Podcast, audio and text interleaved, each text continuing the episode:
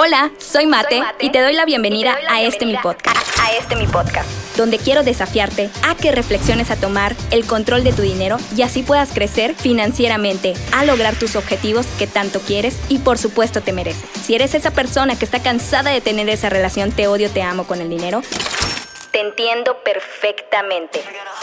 Por mucho tiempo así era mi relación y es por eso que quiero acompañarte en este podcast a hacer las paces con tu dinero y a trabajar con todo en tus finanzas. Comencemos.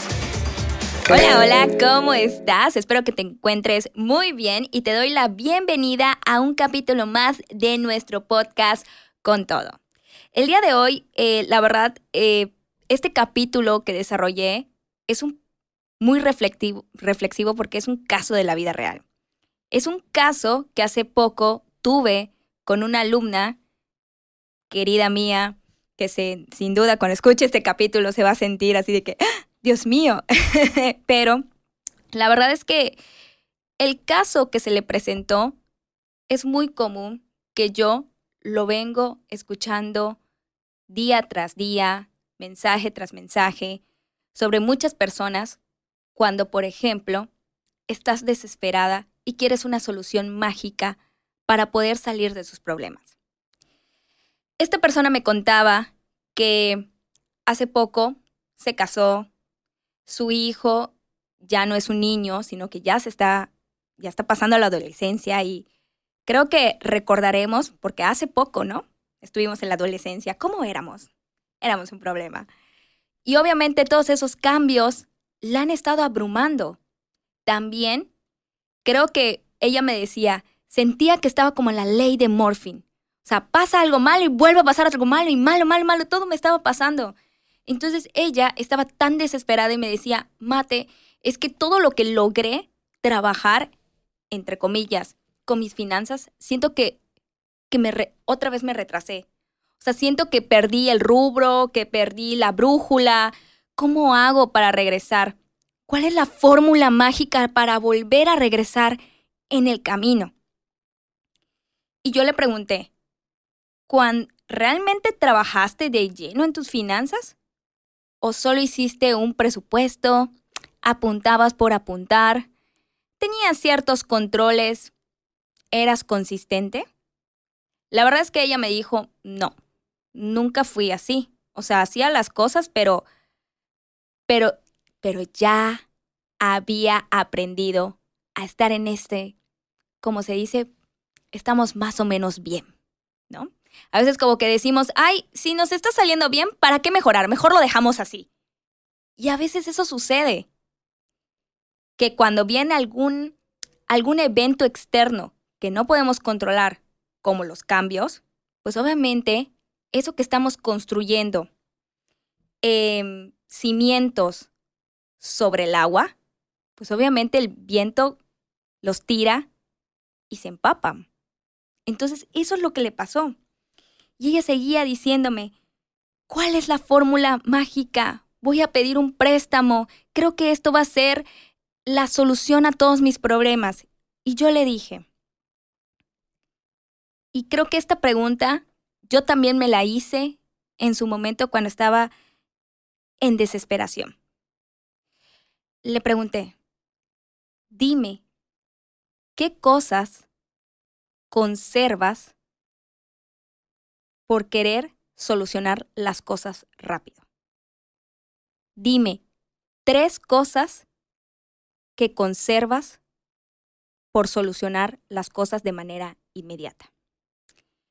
Ella se quedó callada y me dijo, de estas soluciones que me están viniendo a la mente, más bien,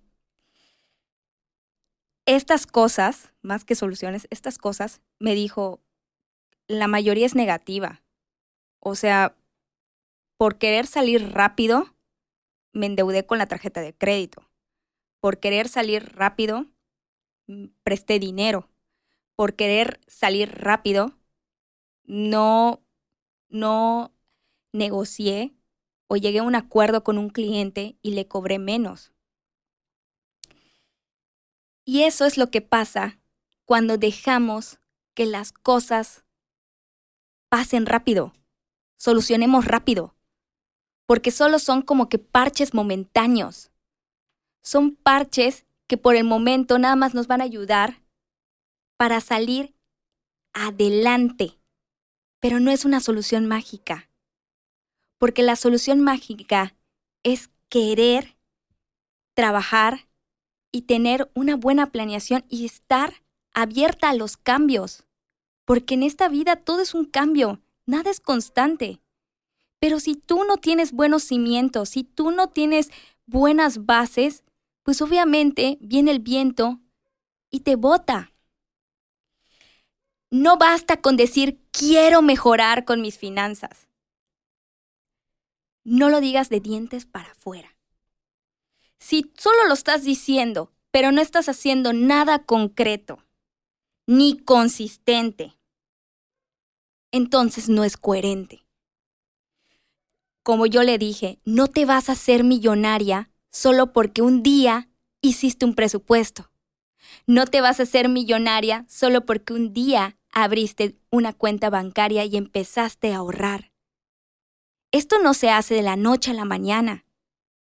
Esto es práctica, práctica, práctica. Y obviamente aprender que si llega alguna eventualidad, poder asumir esa eventualidad sin caer en la desesperación.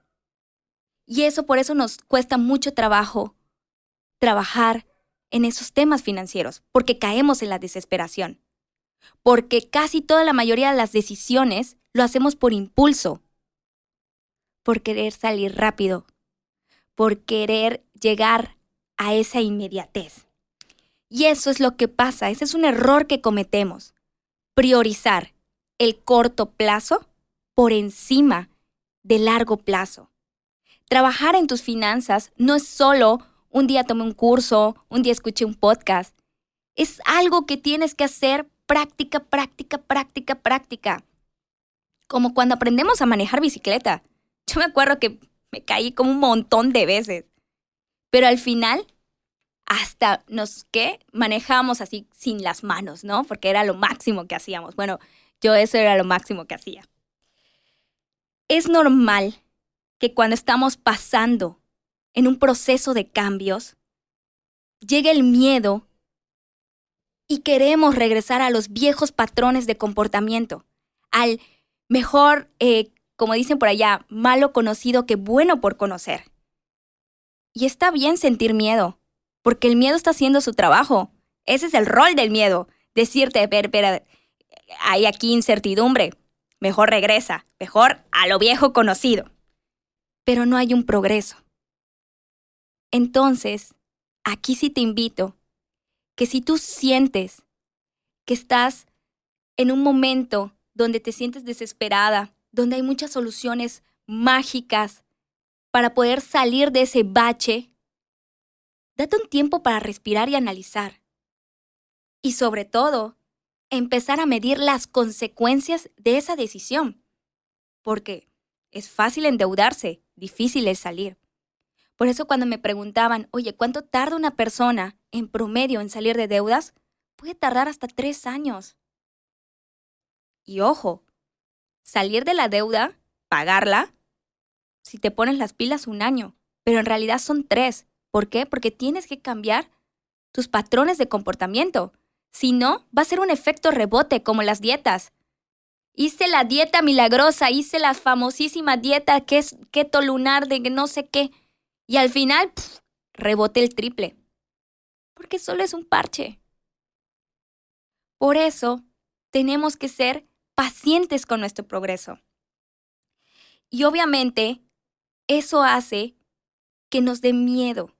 Y está bien sentir el miedo, está bien abrazar el miedo. Pero también tenemos que ser conscientes de empezar a avanzar con todo y miedo y decirle al miedo, ¿sabes qué? Vamos a dar el paso juntos. Y eso es lo más importante aquí. Por eso, no estemos postergando este proceso. Que claro, todos lo queremos inmediato, todos queremos ver los resultados inmediatos. Pero yo siempre digo, hay un precio que tenemos que pagar Y ese precio que tenemos que pagar es el precio de la paciencia. Para que ahora sí podemos de verdad trabajar en cosas que nos hagan tener buenos cimientos para que ahora sí podamos materializar esos sueños y empezamos a construir la vida que queremos y por supuesto nos merecemos. Y con esto concluyo este episodio de podcast que es muy reflexivo, pero lo que te vengo a decir es que una caída no determina el resto de tu vida. Te puedes levantar. Porque, como dice Carol G, mañana será bonito. Chao.